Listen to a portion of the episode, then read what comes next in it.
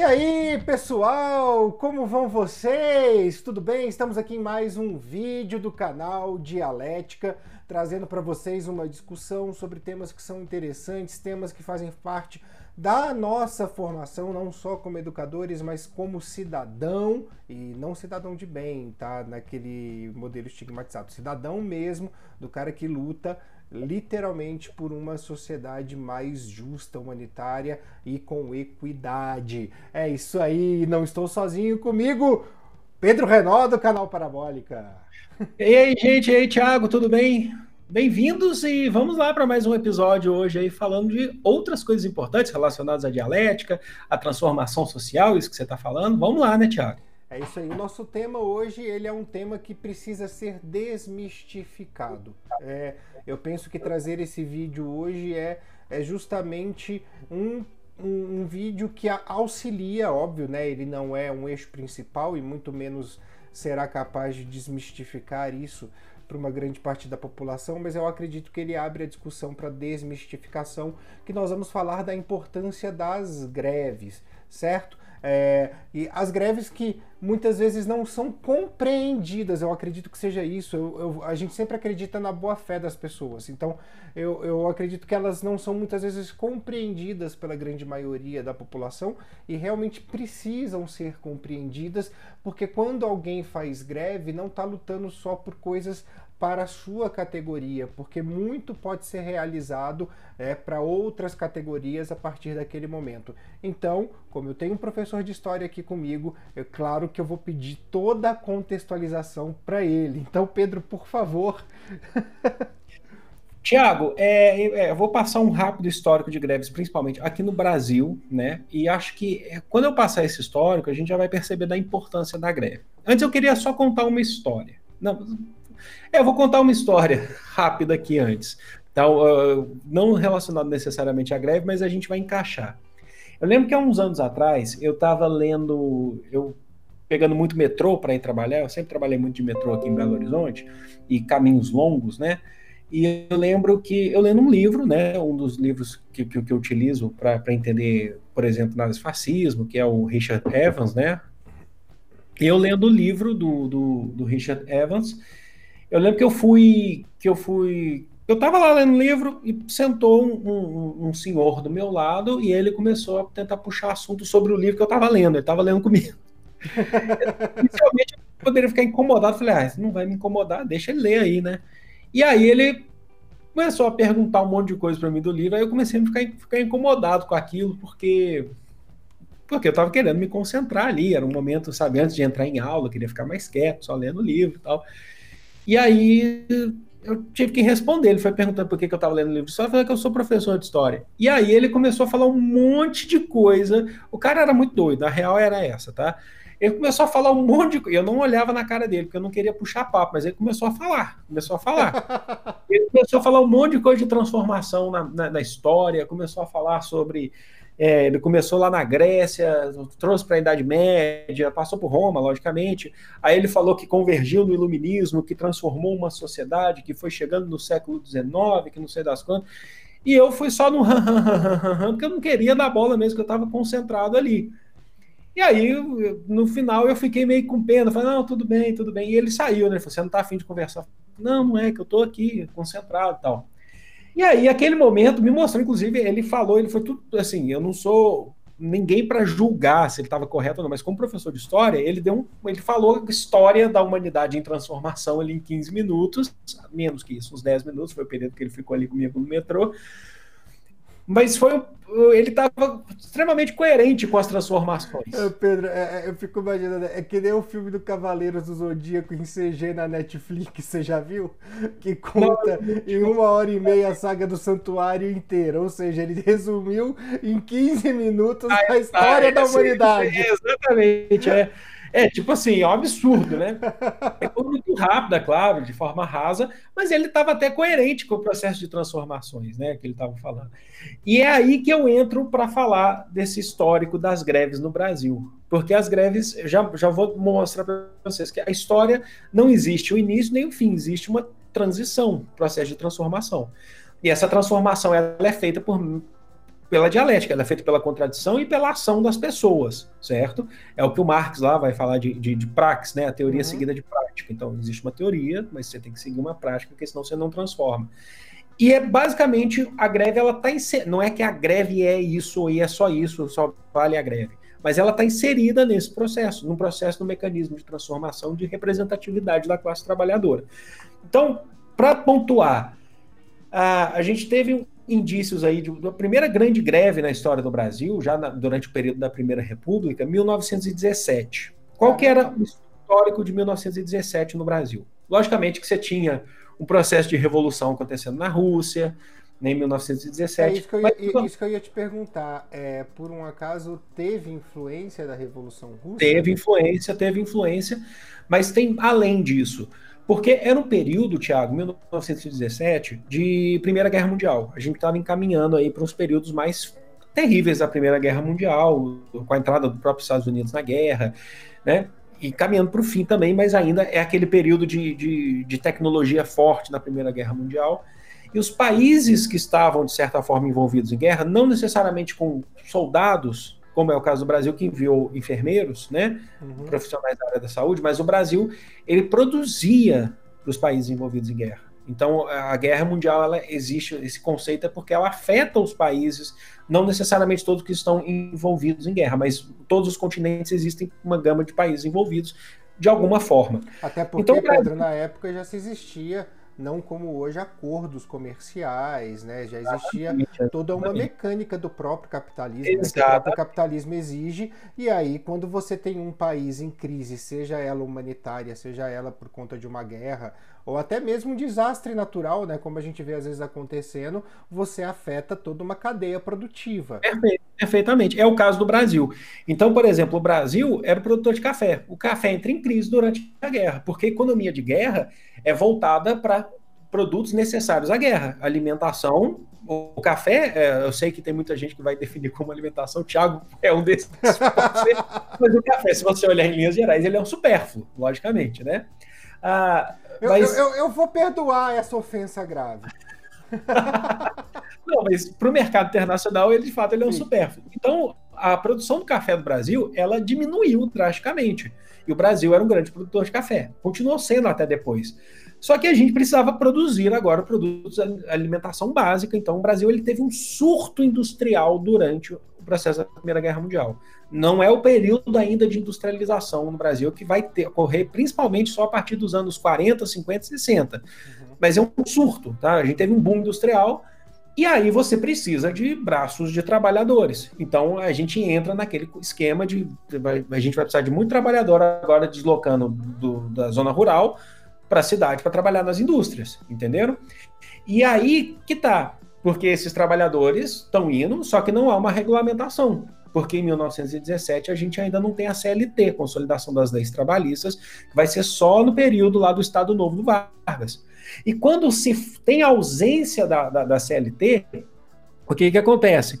eles costumam dizer de uma linguagem bem mais, é, que inclusive a gente vai, vai chegar, mas falar inclusive dessa nova da, da, da reforma trabalhista, que vai de acordo do, do empregador com o empregado, né? O acordo. Esse acordo ele tende para um lado. Eu só quero lembrar vocês que no processo social não existe conciliação de classes.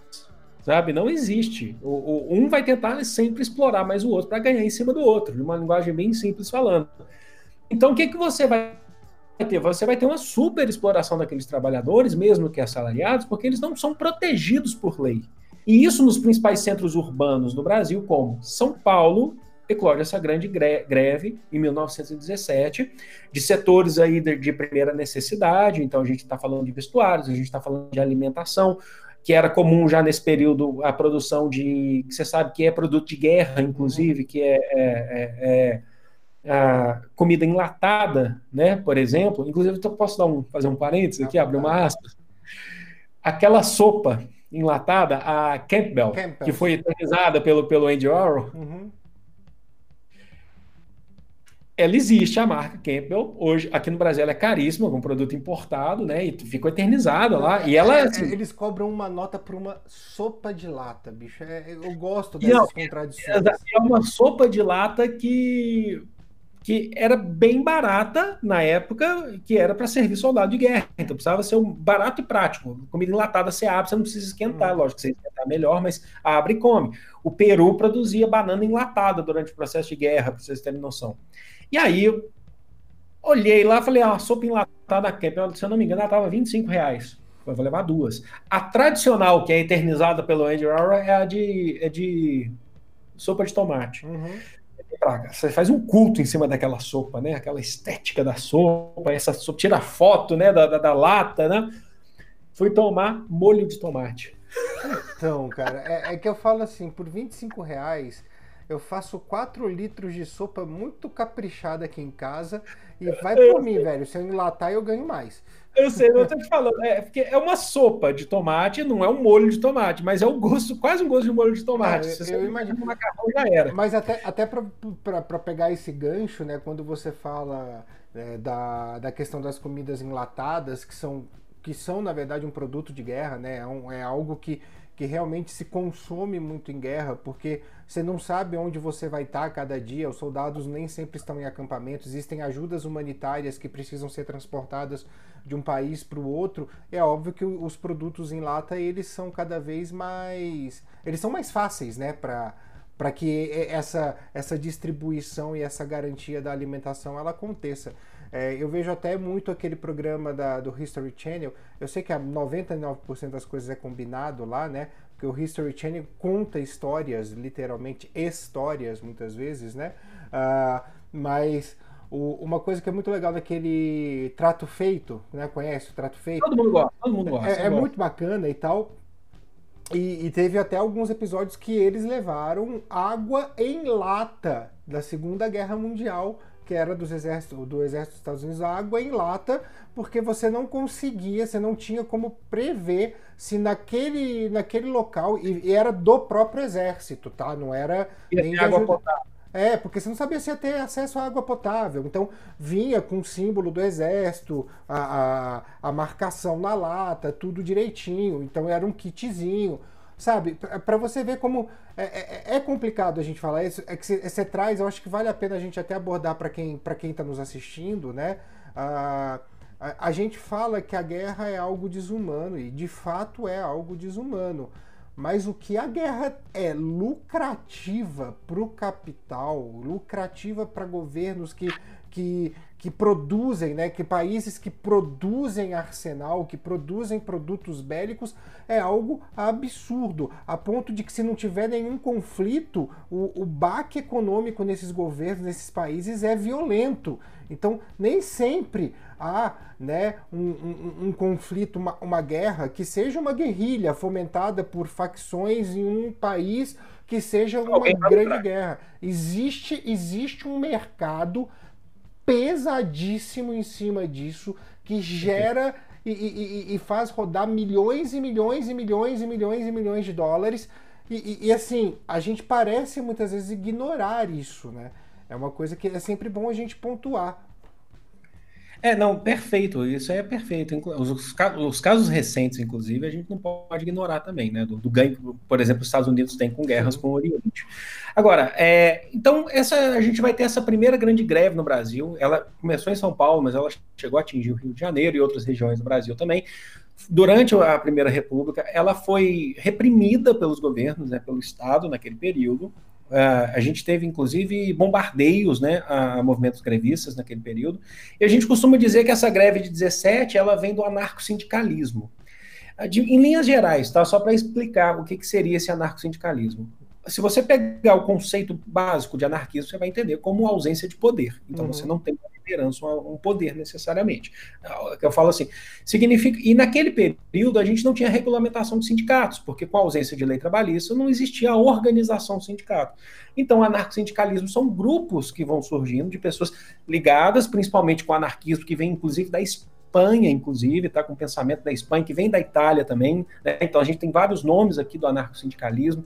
Quem que trabalharia isso muito bem, a gente pode até pensar num podcast, é, eu vou jogar abertamente, é o nosso amigo Alexandre Mattioli, inclusive. Grande tá? O nome não engana, né? Mattioli, ó, o italiano aí, anarquista. e, a, a, e aí a gente vai ter esse processo, inclusive, Tiago, que esses uh, grevistas, esses trabalhadores anarco-sindicalistas, eles vão lutar por garantia de direitos naquele período, na ausência de CLT, que era muito difícil, mas inclusive que foram se inserindo em movimentos e formando, inclusive, partidos. O próprio PCB, o Partido Comunista Brasileiro, ele sai desse anarco-sindicalismo, em partes ali em Niterói, na cidade de Niterói, em 1922, tá? Então, é, esse movimento é muito importante. Bom, a gente vai ter, a partir do, do, do, governo Vargas, a gente, ainda no primeiro período, a gente vai ter a criação da Justiça do Trabalho. A partir de 1934, a gente vai ter uma Constituição do governo Vargas, que aí já passa a permitir a, a sindicalização, isso é muito importante, mas que durante o Estado Novo, essa sindicalização devia ser atrelada ao Estado, porque aí virou ditadura.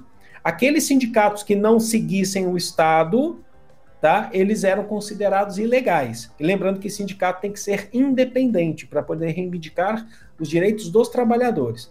E aqueles que aceitavam né, a mão do Estado, do Vargas, lá em 37, eles ganharam o nome de pelegos, né? Daí vem a ideia do peleguismo. Você pelega, você foge da nossa luta, está ligado ao Estado, você aceita o aparelhamento do Estado. Eu vou, eu vou até trazer então um exemplo mais atual, frente, fazendo um paralelo, né?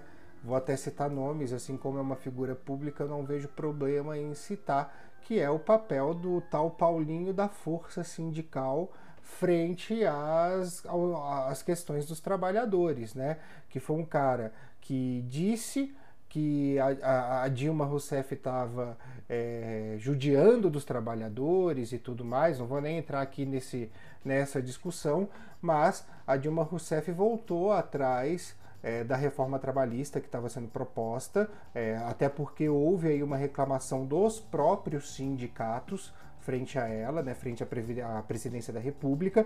Ela voltou atrás, o Paulinho da Força que deveria estar do lado dos trabalhadores, simplesmente é, foi uma das pessoas que apoiou é, o processo de impeachment dela, até como deputado federal, é, votou a favor da, da abertura do processo naquele dia fatídico que o Bolsonaro fez o que fez, né, com, citando o Ustra.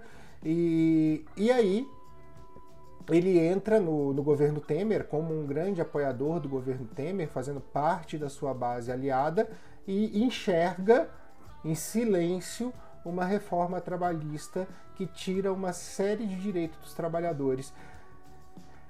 É um pelego.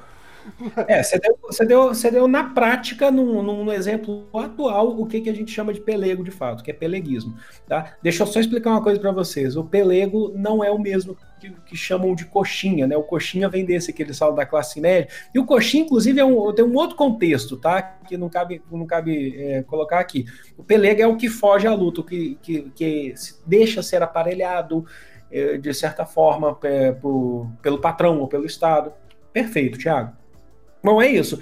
E aí a gente vai ter a CLT, tá? A CLT, a Consolidação das Leis Trabalhistas, a partir do governo Vargas.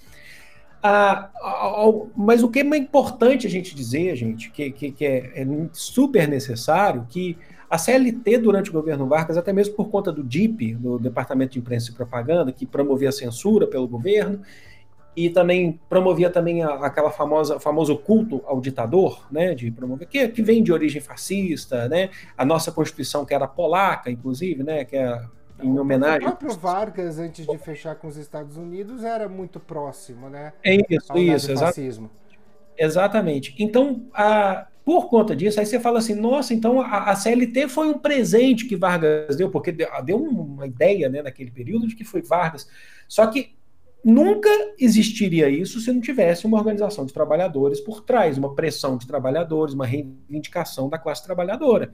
Então, a gente nunca pode trabalhar com a CLT, por exemplo, que é o que garante os direitos dos trabalhadores, como é, um presente ou o Vargas criou a CLT. É muito simplista. A gente precisa entender ela como uma conquista. Assim como, por exemplo, foi a conquista do voto feminino em 1934, por mais que depois tenha sido.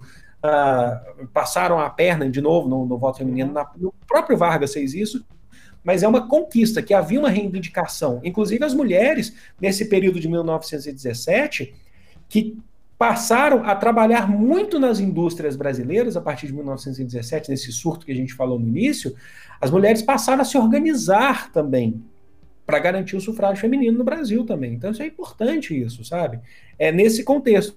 Isso que eu estou falando sem contar, Tiago, que depois a gente vai ter a cassação do direito à greve durante a ditadura militar. No próprio Estado Novo do Vargas era proibido o direito à greve, uh, ele mesmo né, proibiu. Depois, na ditadura militar, foi proibido em outros momentos também. Só que fica claro para a gente da importância que a greve ela transforma, ela tem o objetivo de transformar alguma coisa, de sair de um ponto A, sair da inércia, sair de um ponto A e partir para um ponto B que favoreça a classe trabalhadora. Isso é muito uhum. importante. E foi o que aconteceu com a CLT, por exemplo, né? Até Pode porque, falar. né, Pedro, é, quando a gente fala de. Quando a gente tem uma organização sindical, é, e, e, eu vejo muito isso, sabe? É, eu, eu, vejo muita gente reclamando de sindicatos, né? É uma coisa muito comum. Ah, porque o, o meu sindicato não faz nada, o meu sindicato é uma porcaria, né? Reclama da contribuição sindical, que na verdade ela é mesmo para que se dê a manutenção daquele processo sindical. Tivemos uma falha técnica e trocamos de lado. o Pedro veio para cá, eu fui para lá, trocamos de lado. Falhas técnicas acontecem. Uh, então, só, só retomando aqui, é, eu sempre vejo essa questão do, do sindicato, então, é, de quantas pessoas reclamam do sindicato é porque elas também não fazem parte desse sindicato de uma maneira ativa. Né? É, é, é, uma coisa muito cômoda você simplesmente falar assim: ah, eu faço parte de um sindicato, ele vai lutar pela minha classe, ele vai batalhar por mim. E aí eu sento a minha bunda na cadeira e falo assim: ah, se vira aí, sindicato, eu quero meus direitos. Não, não é assim. A gente precisa agir. É? E toda vez que eu vejo um sindicato que é frente às demandas da sua classe fraco, ou seja, os patrões fazem tudo aquilo que querem com eles, é porque justamente as pessoas que deveriam agir, e aí eu falo toda a classe, é, são, é, não estão fazendo, não estão praticando, não estão agindo frente às suas demandas. É porque reclamar, de certa forma, é fácil, muito mais fácil. E transferir responsabilidade também. É, é muito interessante a gente falar isso, porque o meu sindicato não faz muita coisa. Não faz. Mas por que, que eu, eu não reclamo? Porque geralmente é um acordo aí entre os patrões, veja só, que tudo o que for aprovado pelo sindicato dos professores, o meu sindicato automaticamente copia. Então, os mesmos direitos que os professores adquirem, eu também adquiro. Entendem? Assim, eu tenho sorte que o sindicato dos professores é forte, né? mas pela minha própria classe, isso não aconteceria. E eu não estou falando isso com felicidade, não. Eu estou falando isso, na verdade, é com tristeza. Porque a gente poderia melhorar ainda muito mais para as duas classes, tanto as dos. A, a, do, o pessoal que trabalha mais na, na administração das escolas, quanto para os professores, se as duas classes se unissem. Né? Mas aí acontece, né? É, Tiago, eu também quero até dar um exemplo meu, porque eu não sou mais sindicalizado. Eu já fui sindicalizado quando eu fui professor, servidor da rede municipal de Belo Horizonte. E fui, inclusive, é, representante de, de escola, sabe? Uh, no sindicato, vou até falar, fui, fui do, do Rede, né, Belo Horizonte, da, do Sindicato da Rede Municipal dos Trabalhadores em Educação em Belo Horizonte. E eu lembro que uma das grandes lutas, só para explicar um pouco da, da, da, de como que o sindicato deve atuar. É errado achar que o sindicato está ali só por uma questão de salário. Porque o salário é importante, inclusive, para a saúde do, do, do, do, do trabalhador. Nesse caso, por exemplo, estou falando do caso dos professores, que é o uhum. nosso caso, o nosso caso que a gente conhece mais, e é o que eu atuava. Mas isso, isso, isso abre um leque de possibilidades de, de, de de tranquilidade na vida, de ter uma qualidade de vida. Uh, e, mas também a gente fala sobre a relação da, comunidade escolar, a gente precisa discutir também uh, em, em, material didático, material escolar, material dentro da escola, uh, sabe? Entre outras coisas que, que tem a ver, o fundo, nesse caso, por exemplo, no caso, no caso de, de do, da educação, O, a finalidade é a melhoria da educação. E aí eu vou dar um exemplo que o que eu tinha de grande, de grande exemplo quando, quando eu atuava nesse sentido como professor era a nossa grande luta lá, que ainda é, né, do, do, dos professores que estão ali ainda, era que a prefeitura de Belo Horizonte não cumpria a lei do piso, tá? Que não é só referente à questão do salário, tá? Ela uhum. está ali que para professores, como era o meu caso, que são professores de que você trabalha meio período, né, que você tinha um cargo, que você tinha que trabalhar 20 horas, tá?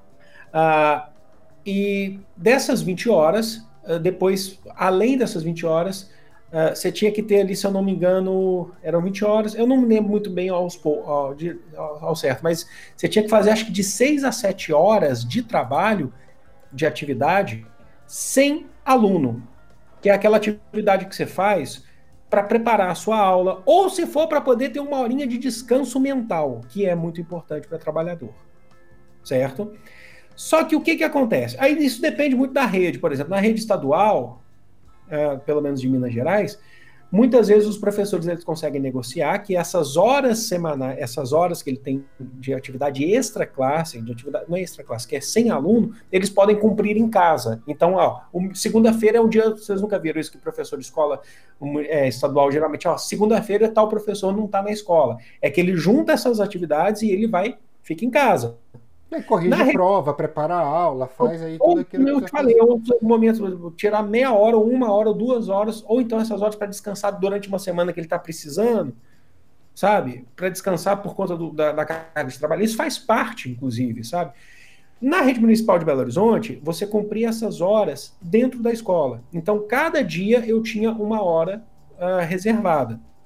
Cada dia da semana, né? Dos cinco dias úteis da semana, eu tinha essa hora reservada Durante um dos dias eu tinha duas horas. Só que o que, que acontecia? Quando a gente via a falta de professores, a gente tinha que substituir nesse horário que a gente estava vago. Só que não era horário vago. E olha só, a lei do piso, ela não obriga a gente a substituir em caso, a, em caso de, de, falta de outro professor. Alguma coisa a escola tem que fazer. Eu lembro que tinha professores que falavam, tem que deixar os alunos aí, mas não é para punir os alunos tem que ir lá conversar com os alunos e tem que mostrar o quanto que esse sistema ele é falho nesse sentido. Porque os, faltou o professor, por algum motivo, ninguém está julgando porque foi a falta daquele professor, mas não pode pegar um outro professor. Ao mesmo tempo, você não pode deixar o aluno é, parado, ocioso no sentido, mas tem que a gente precisa mostrar a realidade do que é o sistema é. de educação brasileiro. Até mostrar o paralelo, né, que é o que acontece na rede particular. Se eu falta um professor, se eu tenho um professor que vai faltar amanhã, eu chamo um outro professor da escola para substituir, mas eu pago aquelas aulas. Ele não está trabalhando. Você tem esse papel no, no seu tenho, trabalho? Eu tenho, eu tenho que pagar aquelas aulas. Né? Exatamente. Né? Então, assim, o cara vai substituir três aulas amanhã porque um professor que eu tenho ou vai embora mais cedo porque vai fazer um exame, ou porque está com problema de família, ou porque está doente, então, vai precisar cara, faltar. E o que acontecia, e o que acontecia inclusive era na minha relação, que você tinha ameaça da própria diretoria, que não queria mostrar as mazelas daquele sistema educacional, ou as mazelas da própria escola, ele ameaçava o próprio professor que não queria substituir porque estava no seu horário aí de atividade sem aluno, é, ele ameaçava, inclusive, não deixar assinar o ponto da falta. O que Isso é, é contra a lei, né? Isso configura um assédio moral uhum. dos mais graves. E aí, nesse caso, o sindicato ele, ele falava para a gente, o sindicato você tinha essa promoção de ele deve ser acionado para buscar os meios jurídicos para dar suporte a esse professor que está sendo ameaçado com um crime né, que é um crime, um assédio moral, que é um crime. O que acontecia? Isso, isso eu estou falando um exemplo que eu passei, mas imagine isso no Brasil inteiro, que isso é uma realidade do Brasil inteiro, Tiago. Ah, eu vou pegar um exemplo muito simples para você. Uma amiga minha, professora, ela foi acusada injustamente de um por uma família. Eu não me lembro agora o que que era, tá, Pedro? Então me desculpe em relação a isso. É, o fato é o seguinte: a menina não tinha feito tarefa de casa e a professora, obviamente, cobrou a tarefa e virou para ela no meio da sala de aula e falou assim: Pô, se você não faz as tarefas e tal, como que você espera ir bem nas minhas provas e bem nas minhas. No, no, no, nas nossas atividades e conseguir então ser promovida no final do ano. A menina não gostou de ter sido ter tido a atenção chamada, né? E ela falou com, com a família, falou com, com a mãe, e aí eu vou te jogar um pouquinho mais para esquerda, a gente está aqui para direita, quer dizer, beleza. É, fica assim desregulado, mas como a gente teve problemas técnicos, quem está assistindo entende, né? Ah, é, e aí, o que, que aconteceu? Ah, a família entrou com uma queixa na diretoria de ensino contra esta minha amiga, contra essa professora. É, o colégio no qual ela trabalhava não ficou do lado dela, porque aí existe aí algo que a gente encontra em algumas escolas, principalmente particulares, a questão da clientela, que eu não posso ir contra a clientela. É, então é mais fácil eu demitir um professor e queimar aquele professor do que perder o cliente. Uh, e quem ficou do lado dela no primeiro momento foi o próprio Sindicato dos Professores, que atuou e que deu inclusive é, apoio jurídico para essa situação, para que ela pudesse se defender legalmente frente às acusações. É óbvio que aí eu, eu vou contar o fim da história só para vocês terem uma ideia. A sala chegou para a aluna e falou assim: funciona da seguinte maneira ou você retira a queixa porque você está mentindo e todos nós estávamos aqui, né? Você manda sua mãe retirar a queixa, ou a coisa vai ser bem simples. No momento que você entrar na sala, todo mundo sai. E a gente vai fazer isso enquanto a queixa não for retirada. Nada, hein? E, a, e, e assim, não deu um dia, a queixa foi retirada. Mas você está vendo o suporte que é em relação ao sindicato. Sim. Isso é muito importante, Thiago. Então, por exemplo, nessa situação que eu atuava uh, como, inclusive, representante de escola, é, a, a gente, a, a, das maiores lutas que a gente tinha era para que se cumprisse essa lei do piso. E a lei do piso não é cumprida na maior parte do Brasil, para se ter noção, tá? Uhum. Não é cumprida, então você, o professor ele vai sofrer, nesse caso, assédio moral do, dos mais graves e, e, além de outras coisas. Então, a greve, gente, ela não funciona só... Uh, eu estou dando um exemplo do caso de um professor mas que isso faria muito sentido, inclusive, na qualidade da aula do professor.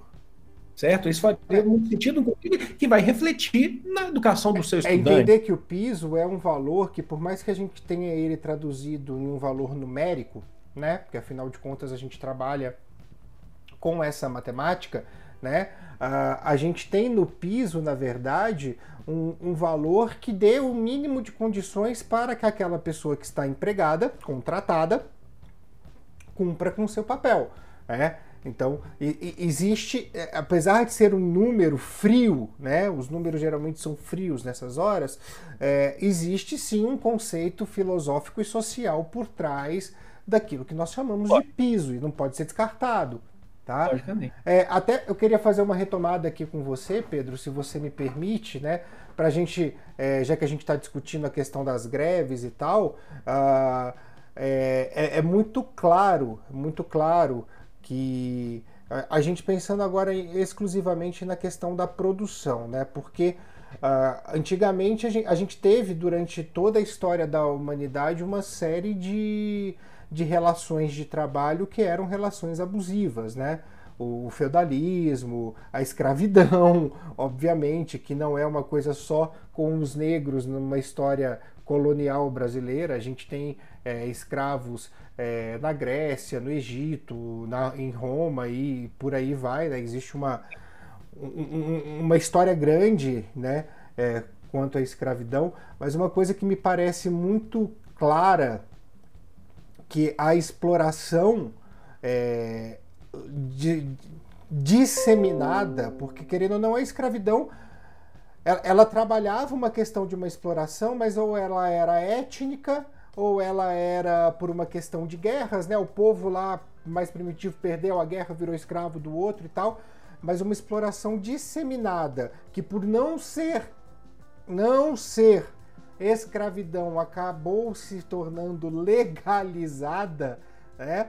Uh, se deu pós-revolução industrial, é isso? É, exatamente. Pós-revolução industrial que a gente começa a ter esse processo ah, é, mas é que a gente vai ter uma, uma, transformação, inclusive, da forma de exploração. É isso que é uhum. importante destacar, que uh, o ser humano, os, os, trabalhadores, eles não deixam de ser explorados. Mas a gente passa a ter pós-revolução industrial, sim. Ah, e para para pensar que nos primeiros nas primeiras décadas pós a primeira revolução industrial, né, que para a história a gente, por exemplo, vive três revoluções industriais, industriais até agora. Estamos na Algumas, quarta, né, que é o que eles chamam. A gente fala de quarta tecnologia, é. de informação, e tal.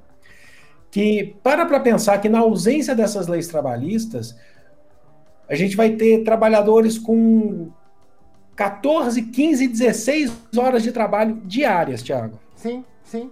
É, eu, eu, eu, eu, vi, eu vi assim, por exemplo, eu, eu me, me, espantei muito, me espantei muito. Eu acho que aí agora a gente pode fazer um paralelo muito legal com aquilo que a gente tem hoje.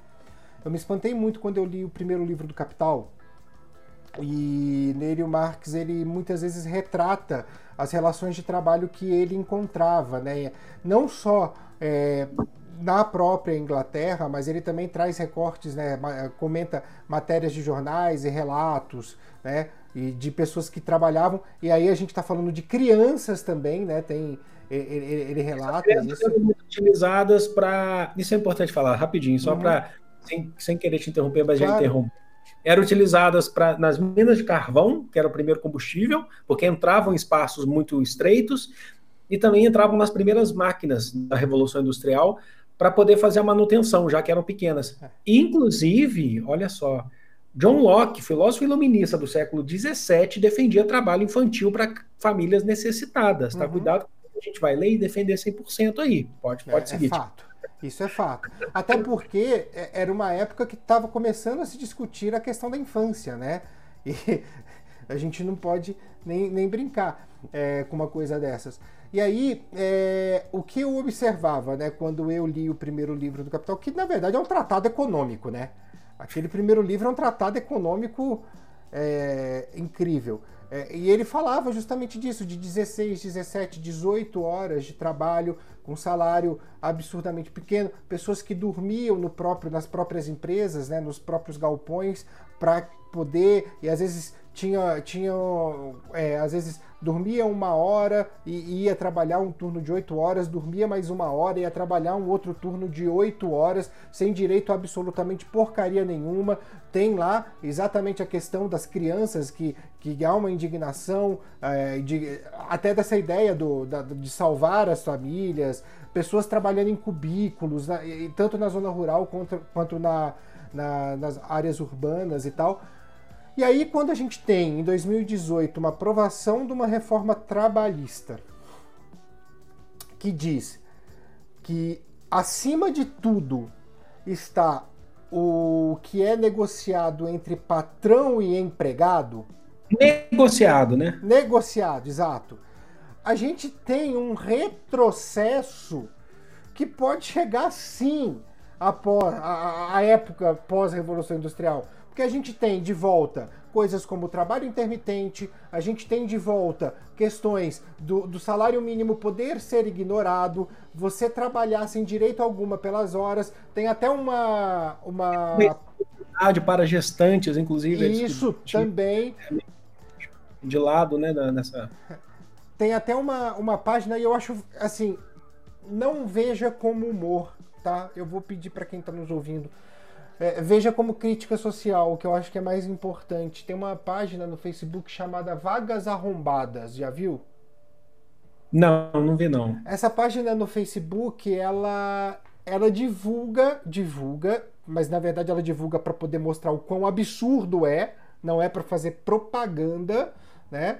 De, é, é ela divulga para as pessoas é, olharem isso, as vagas absurdas que são colocadas que destroem por qualquer maneira as relações de trabalho e as legislações. Então, assim, gente para ganhar duas, para trabalhar por dois reais e meio a hora em lanchonete grande aí de rede que tem um sanduíche horrível e eu não vou falar o nome justamente porque minha crítica é até a própria comida da, da tal, mas é brasileira. É, sabe, duas horas eh, a pessoa trabalha para ganhar dois reais e meio, sem direito a décimo terceiro, a férias, a hora extra, ao cacete a quatro. É assim, e a vaga tá lá. Você vem, trabalha quatro horas no sábado, quatro horas no domingo. O cara que fizer isso vai ganhar 20 reais em uma semana de trabalho. E isso não vai sustentar nada. Só que a lei permite que o cara faça isso, porque foi um acordo entre patrão e empregado. É? Então, assim, a gente, a gente retrocede num nível. E aí, cabe, cabe, e, e me desculpe, querem chamar de comunista, chama, querem chamar, mas, gente, não existe empresa sem empregado. É ele que faz a empresa, não é o patrão sentado em cadeira de couro atrás da mesa. Ele só negocia o que o, o trabalhador produz. Ele só negocia aquilo que o trabalhador faz. Mas quem faz, quem é a alma de qualquer empresa é o trabalhador. Não existe escola sem professor, não existe escola sem o faxineiro, não existe escola sem o porteiro, não existe empresa sem as pessoas que ficam lá nas esteiras, sem os empacotadores, sem o pessoal que trabalha a manufatura. Não existe, não existe tá? E é justamente esse povo, esse povo que está fadado a sofrer por condições de leis trabalhistas arcaicas, que remetem à pós-revolução industrial. É absurdo. É absurdo, sabe? E aí, quando essas pessoas fazem greve, porque afinal de contas, né, deve ser muito fácil viver com 80 reais por mês, né? Deve ser muito fácil, né? Quando essas pessoas fazem greve, elas são taxadas de vagabundas, elas são taxadas de pessoas que só servem para mamar na teta do governo, para receber assistencialismo e o cacete a quatro. Não é assim que as coisas funcionam. A gente tem que sair da nossa bolha, ter um pouco de empatia, descer do pedestal. Tiago, e eu quero até te lembrar uma coisa, eu não sei, eu tenho certeza que você vai lembrar. Que, é lógico, com a, a, Revolução Industrial, começam a surgir também os bairros operários, né? Uhum. Os bairros industriais, a gente vai ter em grande parte das cidades, ou certa, ou em alguns, alguns casos, como em São Paulo, você tem cidades industriais, certo? E aí surgem, logicamente, as cidades dormitórios, que são menores, que o trabalhador dorme ali, mas ele vai para a cidade industrial. Mas quando a gente fala em bairros operários, que é uma, uma característica, inclusive, do processo de Revolução Industrial, você vai ter aquele padrão de casinhas todas iguais. Sabe, é interessante falar isso, porque uh, hoje pertencem mais a uma classe média na Inglaterra, mas as casinhas parecidas que você tinha em Liverpool, né, quando a Sim. gente pensa dos Beatles e tal, eram casinhas que hoje elas são bonitinhas, todas enfeitadinhas, mas em períodos de revolução industrial como Manchester e Liverpool, regiões bem industrializadas no século XIX, essas casinhas elas eram todas iguais porque elas não precisavam ser bonitas, porque elas tinham que ter o trabalhador perto da fábrica. E aí entra uma questão Sabe que, que é o apito. mostra muito isso? Oi? Não sei se você já assistiu Across the Universe, que é um musical. E não, o Jude, o personagem principal, ele é um trabalhador em Liverpool que mora nessas casinhas e tem uma rotina de trabalho ferrada na década de 60. Ah, interessante. É bacana. Mas assim, você vai lembrar também que a gente morava num bairro, por exemplo, no interior de São Paulo, em Ribeirão Preto, que tinha uma fábrica de papel que tocava apito às 5 da manhã, ou 4 uhum. da manhã. Aracruz Celulose, era isso? Alguma coisa? O Irapuru. É, é que tinha um pássaro, né? Que Isso, aquele esse, papel higiênico que cinza que eles fabricavam, sabe? Isso. Hoje, se eu não me engano, isso é proibido, esse apito. é, eu não tenho certeza. Isso é proibido. Hoje, o apito da fábrica, ele é porque se, se trata de trabalhadores que vivem ali perto, certo? Que vão ouvir o apito da fábrica quando ainda estão em casa. Isso é uma questão psicológica muito forte, porque mesmo em casa você está ainda em relação com a fábrica. Você escuta o apito uhum. te acordando, aí tem o segundo apito que é a hora de, levantar, de, de sair de casa e o apito de entrar. Eu, tá, eu, isso, eu se eu não me engano, acho que é proibido, mas é, é, pensa na questão psicológica do, do, trabalhador que não consegue ter o seu próprio descanso. Mas eu não vou longe, Pedro. Dizem que, aliás, dizem que isso foi implementado na era Vargas, tá? É, você, como historiador, pode falar melhor do que eu isso. Que até o próprio sinaleiro da escola é como é algo para remeter à situação fabril para treinar os futuros. É. Os futuros é, eu não funcionários. Era Vargas. É, eu Existe ouvi dizer, mas eu não tenho certeza. Mas reparem o quanto que a gente está nessa essa vida moderna, né, que tenta mecanizar, inclusive, a própria ação do trabalhador. E aí a greve entra nesse sentido. E é o que você estava falando. É, a, uma das, das, das, questões é que a greve, além de ter que lidar, um processo grevista, tá? Tem, tem de lidar com, com todas os, as mazelas dentro do próprio trabalho, as mazelas do capital, todas essas dificuldades que a gente tem, uh, ainda tem a preocupação de lidar de tentar mostrar para a sociedade de que aquilo é legítimo. Uhum. E porque greve é garantido pela Constituição. Olha só, eu estou aqui aberto, Tiago, tanto a CLT quanto a Constituição da República Federativa do Brasil.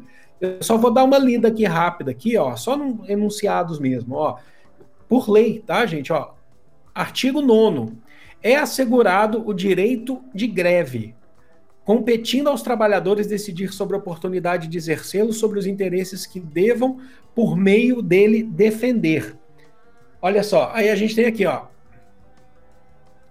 O direito de greve será exercido na forma é, estabelecida nesta lei.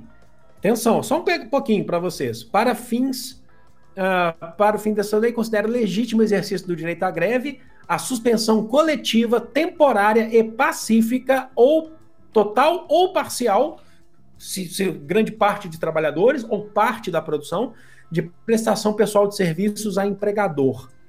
Uh, frustrada a negociação ou verificada a impossibilidade de recursos via arbitral, é facultada a cessação coletiva do trabalho.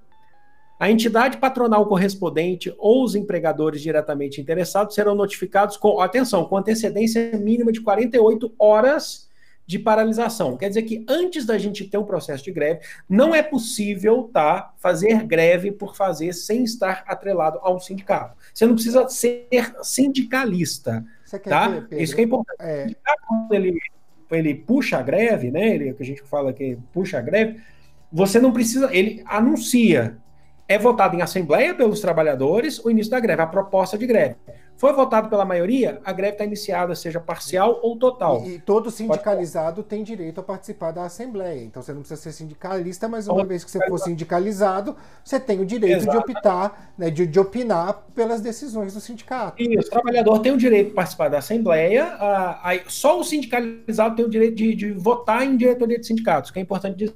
Uhum. Mas aí, nesse caso, não precisa ser necessariamente o sindicalizado. Por exemplo, você tem uma greve puxada por um, por um sindicato municipal e da área da saúde. E aí participam da Assembleia, você vai votar o início da greve ou não, a continuidade da greve ou não. Suponhamos que eu seja um trabalhador da saúde, eu pertenço, eu vou a essa greve, eu participo da Assembleia, mas eu não estou sindicalizado. Eu posso votar enquanto trabalhador da saúde? Eu posso votar. O que, eu, o que eu tenho que levantar o crachá na hora lá, é que, que só o sindicalizado seria, ou no voto, seria em assembleias eh, correspondentes à direção do sindicato. Mas olha só, independente disso, é garantido o direito, você não pode fazer greve de forma arbitrária do nada, eu não quero mais trabalhar, porque aí você, você estaria dando abandono de emprego, na verdade. Está uhum. ligado ao sindicato, então os sindicatos eles existem, inclusive, para isso, dá para regulamentar tudo isso, e é anunciado, avisado 40 horas, com 48 horas de antecedência ao patronato, né, que a gente chama aí. Então, gente, aí o que, que acontece? Aí entra todo o processo de greve, de núcleos que são formados, de organização que são formados, de negociação que é formada para a greve, para poder atender as demandas, para poder garantir os direitos. Então, por exemplo, num processo de greve entra inclusive discussões sobre planos de saúde, que é essencial ah, em relação a, a, a, aos planos de saúde dos trabalhadores e de tudo, né? além é, da questão de salário. E outras questões, é, a, cesta básica, o, o pagamento e do transporte pelo uma, patronato. Uma das lutas que tinha, que tinha aqui em Belo Horizonte era de, de tentar equiparar, colocar lado a lado a, a, questão salarial dos trabalhadores de educação infantil, que recebeu muito menos do que os outros trabalhadores. E isso é história. E, e, não tinha sentido isso, sabe? Não tem, não tem sentido isso sabe? Porque trabalham tanto quanto, sabe? E aí você tem, você tem todo um processo. E aí a greve vai para a rua. Por quê? Porque é uma forma de mostrar, inclusive, que o trabalhador ele tem esse direito e se ele para, existe todo um organismo que está parando também. É, o que você falou. É, não existe o, a, a, escola sem o trabalhador em educação. Geralmente a gente não fala só de greve de professores, a gente fala de greves de trabalhadores em educação. Né? Então você tem correspondentes a vários outros setores dentro da escola, de categorias dentro da escola também. Você quer ver um mostrar exemplo, Pedro? É, é, é, as pessoas entenderem que a greve ela não é um aval das pessoas sentarem, os bra sentarem nas suas casas e cruzarem os braços a greve ela gera automaticamente uma manifestação por melhores condições.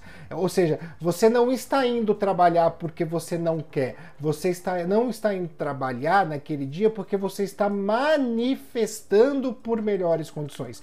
Existe uma base de conceito nisso que é extremamente importante de ser abordada. Não é não trabalhar porque eu estou cruzando os braços. Tá? Até porque, deixa eu explicar uma coisa: na grande maioria das ações que trabalhadores têm em fábricas, em empresas, quando não querem trabalhar como protesto e não vão fazer protesto, até porque às vezes a empresa é pequena, a classe não é organizada, se cruza os braços é dentro da própria empresa, não é no sofá de casa comendo pipoca e assistindo TV.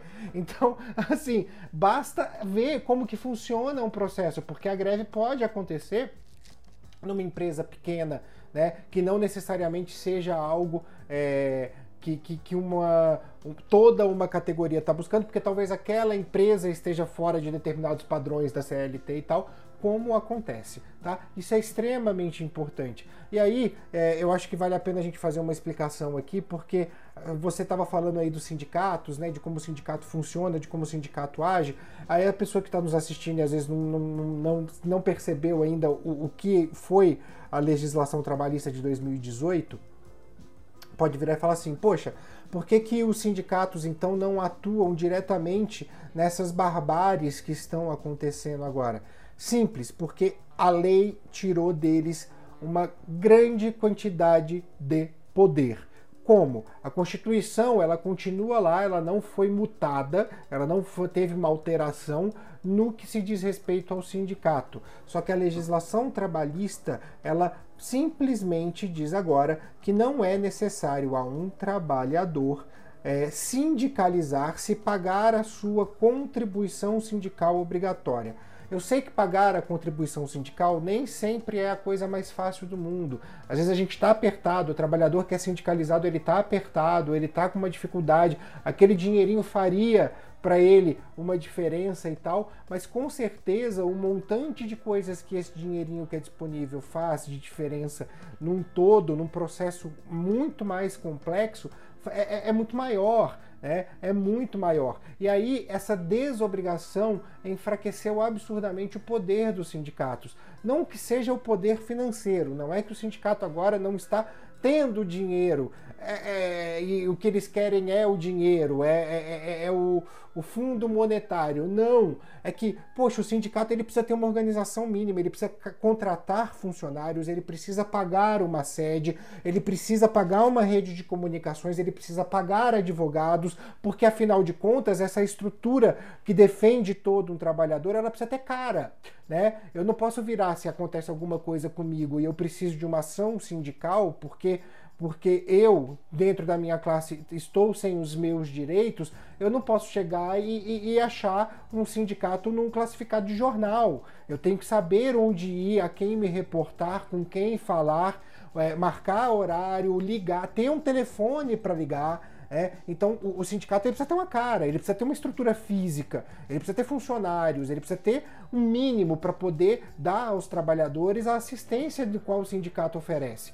E aí, com isso, a gente enfraquece. Enfraquece porque é, é, essas estruturas elas vão encolhendo, elas vão encolhendo cada vez mais, encolhendo cada vez mais, até o ponto de a gente chegar à, questão do, do sindicato literalmente acabar. E aí eu volto ao do deputado Paulinho da Força. Ele só ficou bravo quando a, quando a contribuição sindical parou de ser paga. Porque aí ele entendeu que o que estava se mexendo, independente se ele fazia ou não na força sindical, de se tinha viés aqui, viés ali, era uma organização de, sindical legítima, que perdeu parte da sua estrutura, que perdeu parte da sua força. Por quê? Porque a desobrigação da, da contribuição sindical ela foi dada. Né? Então, assim, e, e essa contribuição ela não saía. Para quem fala que a gente tem que olhar para o empresariado, ela saía do bolso do trabalhador e não do empresariado, tá? Então é, é importante a gente dizer, é descontado em folha de pagamento. É, exatamente. Bom, acho que a, a, a, ideia foi, foi inclusive passada, mostrar o quanto que uh, quem não se, não se movimenta não transforma. A greve é um dos mecanismos de transformação de garantias de direitos. E é legítimo, até então, a gente garantir para que ele, que ele continue sendo, que esse direito continue sendo legítimo. Perfeito. Entra até aquela, aquelas frases que, que, eu, que eu não sei, não sei de, de fato o autor, mas a ideia do, do ser professor, mas eu vou até ampliar para ser trabalhador e não lutar é uma contradição revolucionária, não garantir os seus próprios direitos. A greve é uma das maneiras de garantir direitos. Não é a única, mas é uma das maneiras de garantir esse direito. Perfeito. Mais alguma coisa a acrescentar, meu caro? Acho que é isso, Thiago. Acho que, acho que a gente falou bastante, falou, falou bem também, né? falou, falou bem. Foi, foi gostoso, foi gostoso. Então, qual que é a sua dica de hoje?